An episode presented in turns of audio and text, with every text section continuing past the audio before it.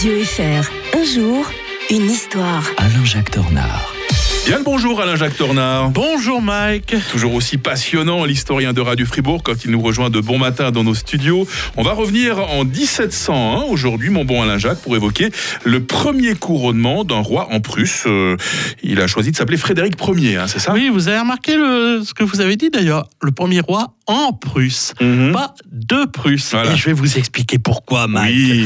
Parce que ce 18 février 1701, Frédéric III de Hohen- Hohenzollern, qui est finalement qu'un prince électeur, hein, Kurfürst, comme on disait à l'époque, du Brandenburg, va se faire couronner roi en Prusse. Mais il pouvait pas normalement, parce que c'est le Saint-Empire romain germanique.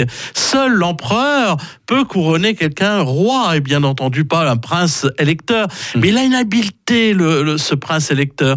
C'est qu'il y a une partie de sa principauté qui n'est pas inclus dans euh, le Saint-Empire romain germanique. Si Ah vous ah. regardez les vieilles cartes, vous verrez, il y a une partie, c'est ce qu'on appelle la Prusse orientale, qui est maintenant en Pologne et en, et en Russie. C'est pour cela qu'il va prendre soin de se faire couronner à Königsberg, l'actuel Kaliningrad, qui pose un peu de- des problèmes d'ailleurs euh, d'un point de vue géopolitique.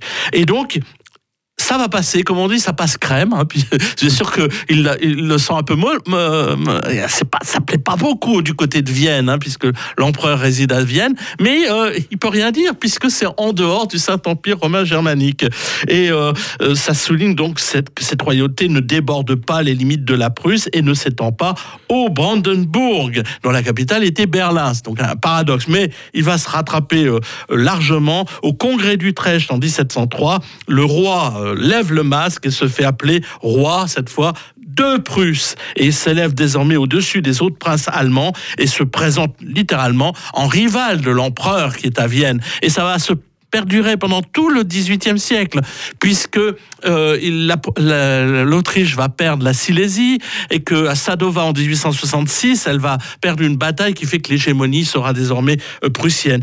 La date est tellement importante qu'on choisira le 18 janvier 1871 pour créer le deuxième Reich à Versailles, Mhm. suite à la suite de la l'échec des, des Français, de la guerre fran- franco-prussienne. Et là, justement, on ménagera. euh, On voudra pas le faire à Berlin pour justement ménager ces rois euh, euh, comme le, le roi de Bavière, qui est Louis II de Bavière, qui appréciait pas beaucoup tout à coup d'avoir un empereur, mais ils vont quand même lui faire un beau cadeau. C'est l'Alsace-Lorraine qui est offerte à Ah. l'empereur, puisque les Français doivent le perdre. Per- Mais par la même occasion, on prépare une nouvelle guerre. Mais ça, comme on l'on dit, Mike, c'est une autre histoire. Et l'histoire est toujours passionnante quand c'est Alain-Jacques Tornard qui nous la raconte. Demain, nous serons en 1899. On verra comment la France a été stoppée net en Afrique. Alain-Jacques Tornard, très bonne journée. Bonne journée à tous.